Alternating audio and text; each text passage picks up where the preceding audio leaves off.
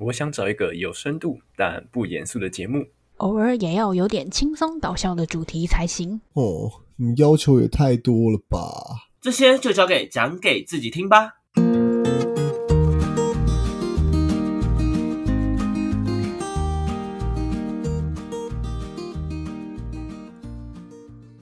迎回到讲给自己听，我是不务正业咨询师小邱。我是阿亮，我是阿瑞，OK，好，如果你们今天听到听到一些杂音，我跟你说，一定是因为我不小心在开饼干来吃。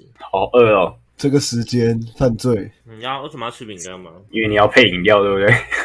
嗯，没有错。我刚我现在身上这边一杯高记配饮料，我等一下吃完饼干，外面还有羊肉炉在等我。好爽哦，为什么搞得像假日一样啊？天啊！呃，对我来说，我们今天要聊的主题，为什么讲到羊肉炉？因为我们家、我们家在吃羊肉炉的时候，很喜欢配一个东西，难道是传说中传说中的还没有错，就是传说中的高粱。OK，这一集主题我们要来聊酒，好不好？那我想先问一下大家家里，好，我们先聊一下家里的环境，好不好？各自家里面，你们家平常会习惯喝酒？谁家里面平常会有喝酒习惯，或者是工作模式的情况下？我们先问一下阿瑞好了，嘿，对你爸妈很能喝吗？我爸妈，我觉得他们是蛮能喝的，但是不是因为会喝吗？对他们是应酬的关系，所以基本上要很会喝，OK，所以工作关系很会喝，工作的关系，但他们平常是其实是不会喝的，平常是不碰酒的，对，平常是不碰的，工作的时候不得已的才才之后才会碰所以你。没有跟你爸喝过酒。我有呃没有特别的喝，就是比如说之前比如说中秋节烤肉的时候喝个啤酒就这样子而已，没有特别的对喝这样，啊，没有认特别认真喝酒过吗也没有特别认真的喝喝过。好吧，那我们下次约一下，跟你爸认真喝酒。真的，我应该叫我爸招待一下，对不对？对啊，我们就去爸店里啊，去那爸店玩啊。你是真的没有？你说你什么中秋节烤肉啊？喝酒？你说啤酒是你喝，你爸也喝吗？还是只有你喝？就大家都喝啊，大家都喝啊？就是大家都喝啊，哦，边吃边喝这样子，边吃边喝哦，享受一下就没有那种没有认真喝、认真聊的那种。就是没有没有像我们平常那样子，就买一堆什么饮料啊，就是拿拿然后拿一个比较烈的酒这样来调，比较真的没有。目前在我记忆中，只有跟你们这样做过，跟我爸妈没有这样做过哎、，这这这个是我哎、第一次听到呢，蛮神奇真的，对吧？我喝。那阿亮呢？我的话，我家其实我印象中是都不喝酒的，弱掉，真的。我印象我印象中，我家里的人都不喝酒。我爸的话，他我爸其实就是他其实也不喝，他好像是也是没有在喝酒的，他就是抽烟抽很凶，然后喝都喝咖啡喝茶，喝咖啡，对，对，喝咖啡哦喝茶，他没有在喝酒的。然后加上我成年开始就是会喝酒之后，也不常，也不能说不常，就是也没在台北，就就是在台中嘛，跟在学校、在宿舍干嘛，都是我自己喝。对，然后自己喝的好好孤单哦。然后就很享受，就是没有在家里喝过，应该这样讲，就没有在家里喝过了。对，印象中就停留在这边。嗯，那我想问一下大家，第一次喝酒是什么时候？几岁的时候？早就忘记了，是小六毕业旅行喝冰火吗？好像是哎、你好，如果我们冰火不算酒的情况下，冰火真的不算酒，对我来说，冰火真的不算酒。冰火不算酒，成年后喝的话，成年后第一次喝，我想一下哦，高中，诶、反正应该是大学吧，我也觉得是大一，然后啤酒吧。大一吗？应该是大一、大二的时候吧，可能有去参加活动还是干嘛。我觉得你们漏失掉一件事情。嘿，我们在士官长大哥那边很常喝什么？你要说重点，诶、我们好哎、还是我高们是高中哦？高中 三吗吧，高中高三的时候就开开喝了，是不是？我们高三刚毕业，不是就去士官长大哥那边打哎、呀？这样讲好像也是好，像是哎、没有还没毕业就就去啦。对，都是十八之后快毕业。那肯定成年一定会被，一定要喝酒一下啊。我记得我们是那个时候就去喝，对，比较意义上来讲的喝酒，冰火真的不算酒，我觉得啦，可能有酒精饮料有酒精、哦含酒精饮品这样。哦，那我的话，我们家呃我们家的状况其实你们也都知道嘛，就是嗯我们家就是喝酒，我对外说宣称这叫家学渊源，听起来我比较比较有底蕴一点那种家里的原因。但其实主要讲，就是因为我们全家基本上都喝高粱五八的，然后嗯，我们家是喝我们家那种喝有瓮装的啊，然后有瓶装，就是玻璃瓶瓶装的，然后各式各样，你可以在家我家每个角落里面看到不同的酒瓶。真的很很神奇。有去过他家也知道，对，大家自己想象一下。嗯，到我家里面不同角落看到不同的酒瓶这样子，然后嗯，酒瓶里面基本上都是高粱，然后我们家的高粱随随便便大概都是五年五年份起跳，就五年以上起跳的高粱这样子。很有趣的事情是，嗯，我们家除了高粱以外，我们还有自有一些自酿的酒，例如像是蒜头酒，嗯，对，我们我们家曾经风靡蒜头酒一阵子，所以买了十几斤的蒜头，带皮的那种哦，然后带回家晒干完之后，自己去剥蒜头皮。你知道我们剥了几个月的蒜头吗？多可怕！剥完之后跟米酒头，然后我们去酿蒜头酒。那蒜头酒这个东西非常非常好用，它单喝搭配高粱拿来煮菜都非常非常适合，它非常非常棒。那我们家也酿美酒。我们家有十几年以上的美酒，就是一整瓮又一整瓮的东西。这我们家也很常做。反正我妈基本上就是一个嗯加工厂，酒精上的加工厂。要特别强调是酒精类的加工。对，酒精类的加工厂，就是他会做一些特奇怪怪的酒这样子。对。那因为阿亮当初今年今年那个时候，嗯，除夕除夕那天我记得，除夕那天有来我家嘛，对不对？对，我有去。是吗？对，然后阿磊也去。对。然后哦，因为我那个时候已经醉了。我们除夕那天从下午五点喝到凌晨两点，都在喝高粱，干我都不知道我怎么活下来的。然后 对，所以那天应该就有喝到蒜头酒跟那个高粱的部分。对，这是真的非常非常非常好喝。但这也应该造就了我喝酒的习惯，我比较喜欢喝厚的酒。那我第一次喝酒其实比比较早一点，我第一次喝酒其实是喝料理米酒啊。你没去喝那个吗？因为我很想知道料理米酒喝起来是什么味道。你知道有一些老年人或阿北那种类型的，会还是会买料理米酒去喝。一来是可能预算不够，因为热米酒真的很便宜；再来是它是有一定酒精度的。但它那种酒精是需要被料理，它叫料理米酒，所以它代表说它需要煮过、被加热、加热过。对，不然这件事情，不然这个东西它其实两方面很烧脑。一个是因为国中的时候喝这件事情很烧、很很伤脑，然后再来是它没加热过，我记得里面有一些成分不是很不是对身体不是太好这样。但那是我的第一个，那是我的第一次喝酒，我一直喝。你的第一次单喝，它单喝真的不好喝。想来想的就觉得不好喝，就是给你拿来这样子喝的，对啊，就不是设计拿来单喝的哦，那么难喝。但是后面到我十八岁之后，我们家就开始，其实十七八大概那个 range，我们家就开始在喝高粱。然后从我喝啊，我每每逢过年过节就一定高粱，时不时聊天一定高粱。那另外一个模式是会不会跟我我我们家也很常是我跟我妈喝就喝酒，就对饮的那种喝酒。啊，我跟我爸对应的喝酒，大概是这种模式。然后我们想起来觉得还不错。对，那是一个很有趣的状态。然后当然有的时候可能会有一样就会有吵架，但是一样有时候会把比较内在的话也讲出来。嗯，阿瑞可以试试啊。我们家沟通的模式是靠着酒在做沟通，我觉得这件事情挺有趣的，在有些时候。对，那嗯，后续呢，其实就慢慢对。那接下来呢，我想问一下大家，大家。从第一杯酒之后，后续接下来喝酒的历程呢？你们怎么去养成喝酒的这个习惯，或你们怎么去看待这件事情？问的好，问的好，那你先来啊！问的好，好，我先来。我觉得，因为我觉得喝酒，我知道，因为我们不是在那个吗？士官长大哥那边喝过之后，对我来说，我会觉得，因为喝酒以后，大家的就是平常的那种。怎么讲会比较放松啦？会把一个一些可能平常会带着一些包袱、偶像包袱类似那种东西也卸下来，大家会比较就是畅谈内心的想法，讲话比较直接直观一点，也不用在那边讲有的没有的，会比较放松。然后就是亲朋好友那样子有搭有有搭配酒精的情况下，我觉得那是一个极度放松的情况。然后我自己的话，我平常也不会喝酒，我只有跟就是也是有跟朋友约，就是有约我才会。才会喝这样，所以也不太会自己喝，不太会，除非真的是 emo 到不行的时候，就会自己喝酒了。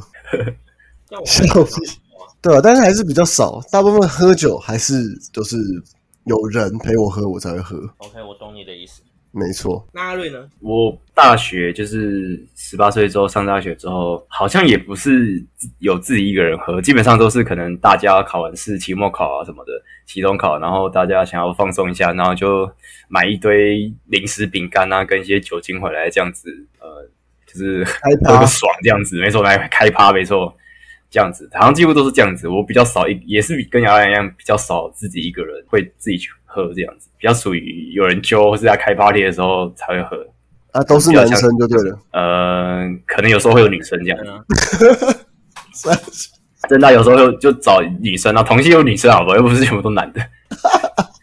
然后然后开趴这样，我就是想那个画面。OK，好，你继续分享，我听过我前辈讲过一句话，请说。在聚会的时候，女人不醉，男人永远没机会。OK，男人不醉，女人永远没有小费。OK，这是一个年纪比较大的前辈跟我讲的一句话，哇，学到了，学到了。嗯，江湖打滚的一些什么秘技之类的，不只是他是形容的很贴切，没有错。OK，对吧所？以大概是这样。所以从这样听起来，其实你们都不太有，你们会排斥自己一个人喝酒吗？因为感觉呃好像没有很嗯很喜欢或很想测试这件事情。我觉得我对我对我来说，一方面是我本来就蛮少喝饮料的，酒也是一种饮料嘛，啊，我也很少去买。哦，因为我觉得，呃，第一个我觉得蛮贵的，说实在，你要我买一瓶一瓶酒回来，然后慢慢喝，我好像不会特别去做这件事情。嗯嗯，，OK，一来是蛮贵的，然后你就没有二来了，你的二来嘞？二来嘞，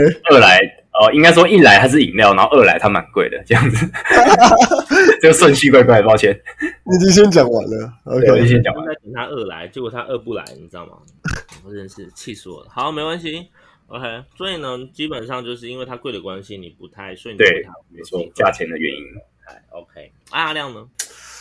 我的话我刚刚有讲啊，就是我极少数就是那种 emo 到不行，就是感觉有点没办法，对，会就没办法走出来的时候，我会觉得我会喝一点酒，然后可能让自己哭一下，或者干嘛，喝醉的那个状态会比较舒服，比较好好睡吧。因为有时候其实会睡不着，嗯，所以脑袋会一直停一直陷在一个很难以抽离的那种那种情绪下。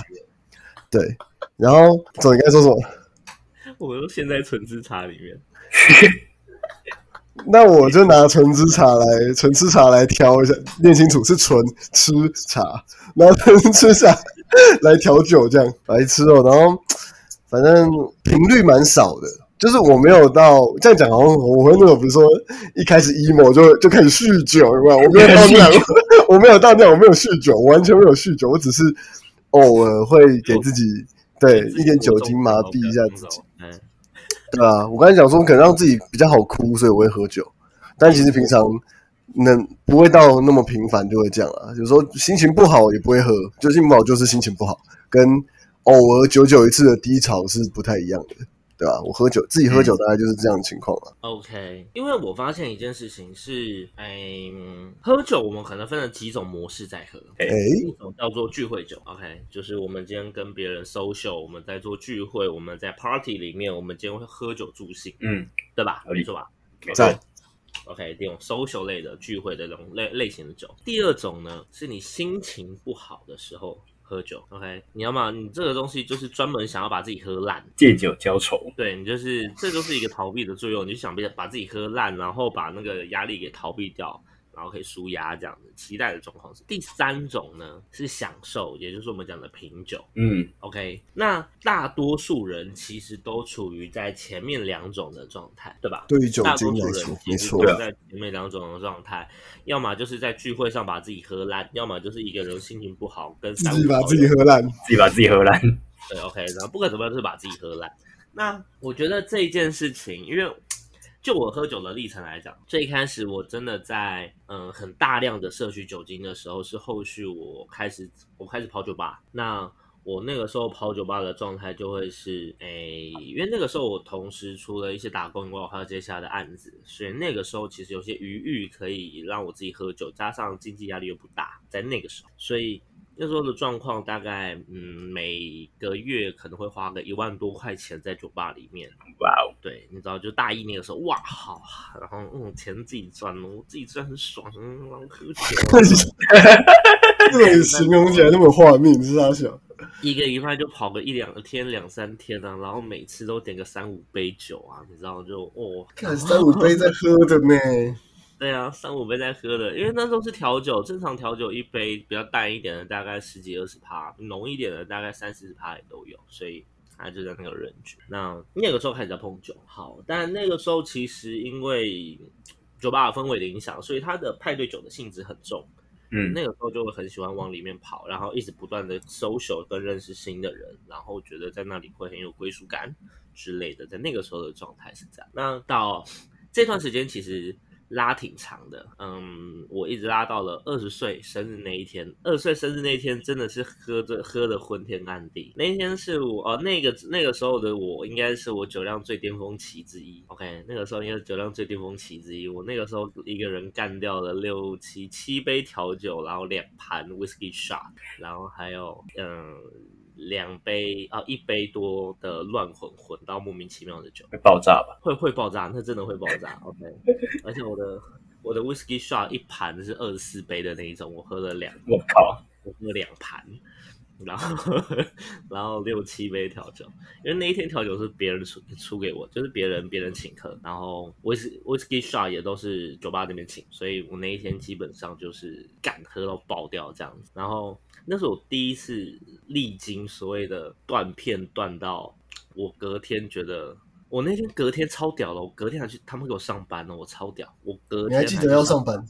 我还记得要上班，而且那个时候上班的状况是我喝什么吐什么，连喝水都吐，我喝运动饮料也吐。然后，然后我最后面之后在最最最下午的时间，嗯嗯，头痛那已经那已经是小事情了，你。知道吗？整个人已经死在那边，你已经不知道你今天能干些什么，就整个人软烂在那个桌子上这样。然后最后面那一整天，我只吃了那个青菜蛋花汤，就那样一点点一点点喝，但是一小小口一小小口喝，你说多可怜？喝什么吐什么？你知道吗？你看在思考说，干你娘？我到底为什么要让自己喝成这样？殊不知这只是开始。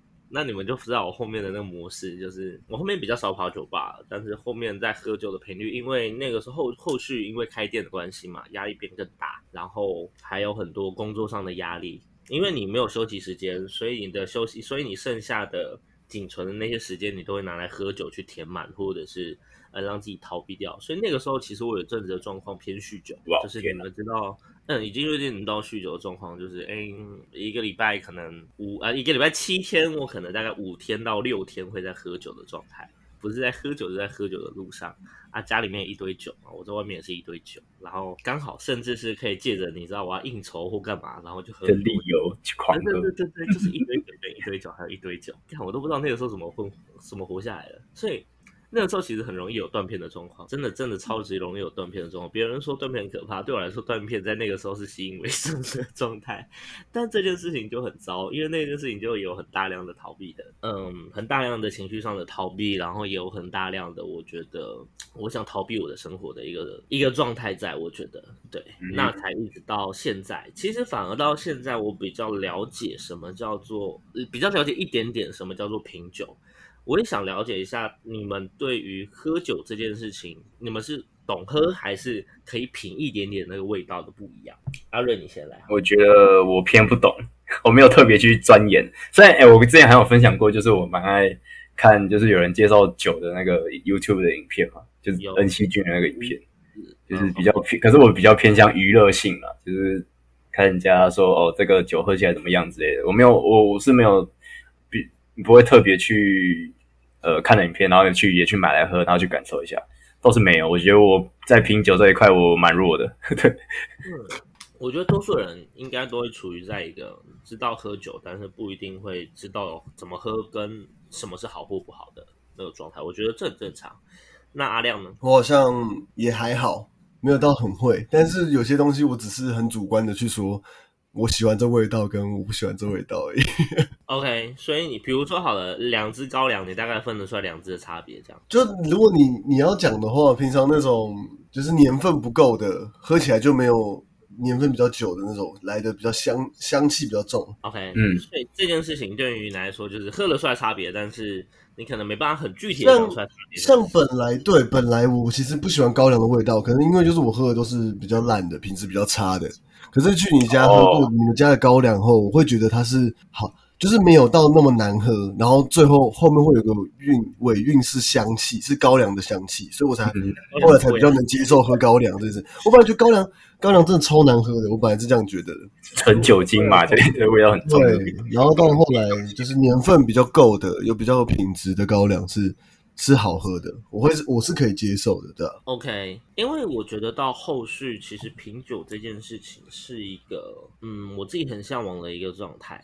就后续不管是单纯喝酒，或者是嗯酒跟餐食，比如说跟一些 cheese 或者是一些简单的小餐嗯。搭配，又甚至到后续可能雪茄跟酒去做搭配，不同的它的搭配层次，其实你可以慢慢让这件事情的感受上更更丰富。然后，嗯、我喜欢的是这种状态。我不敢说我是一个很有品味的人，但我我觉得我可以讲说我是一个愿意尝试的人。那嗯其实。任何形式的尝试，你当他对于有兴，当对于他有兴趣之后，你就会开始愿意学更多这相关的知识。那我觉得这个部分是，如果现在我觉得了，大多数如果还是在处于派对酒的大家，我觉得可以尝试往这个方向走，因为我觉得这部分的精神充实感会比当会比原本只有派对酒这件事情，呃，带给我的来的更多。那当然不是说嗯不应该跟朋友聚会或干什么，我觉得这件事情也是很棒的，是另外一种呃生活好玩的地方。像我自己很多朋友，你们也都知道，我很常在外面喝酒，跟不同不同年纪、不同大小。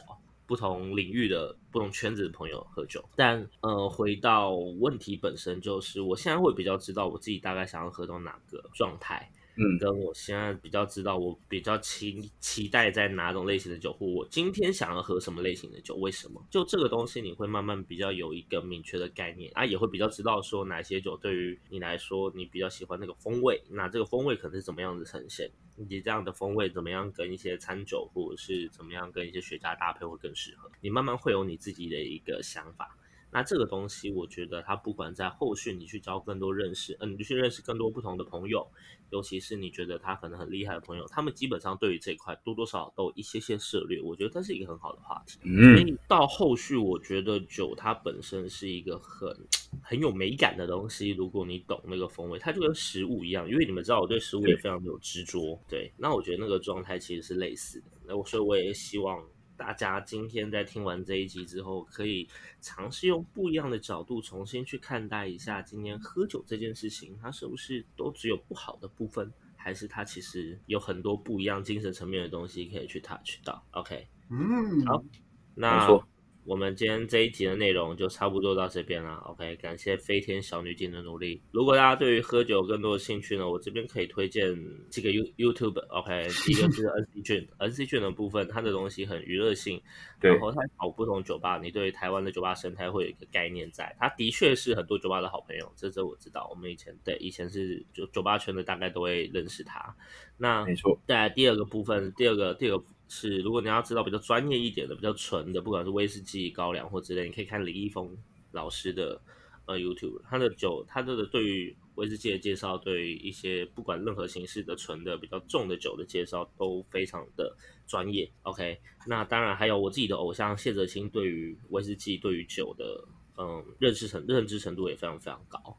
对我我个人非常非常推荐可以看一些他们的东西，对于酒会有酒的文化，尤其酒的文化会有不同的认识。这样好，那今天的内容呢，大概就到这边结束啦。OK，感谢今天三位棒子聊一起聊喝酒的事情，后面有可能还会有在喝酒的主题，但后面再看看这样子好不好？好，一定有的。今天呢就到这边结束了。我是不务正业咨询师小邱，我是阿亮，我是阿瑞，好，那我们下次见啦，拜拜。拜拜，拜拜。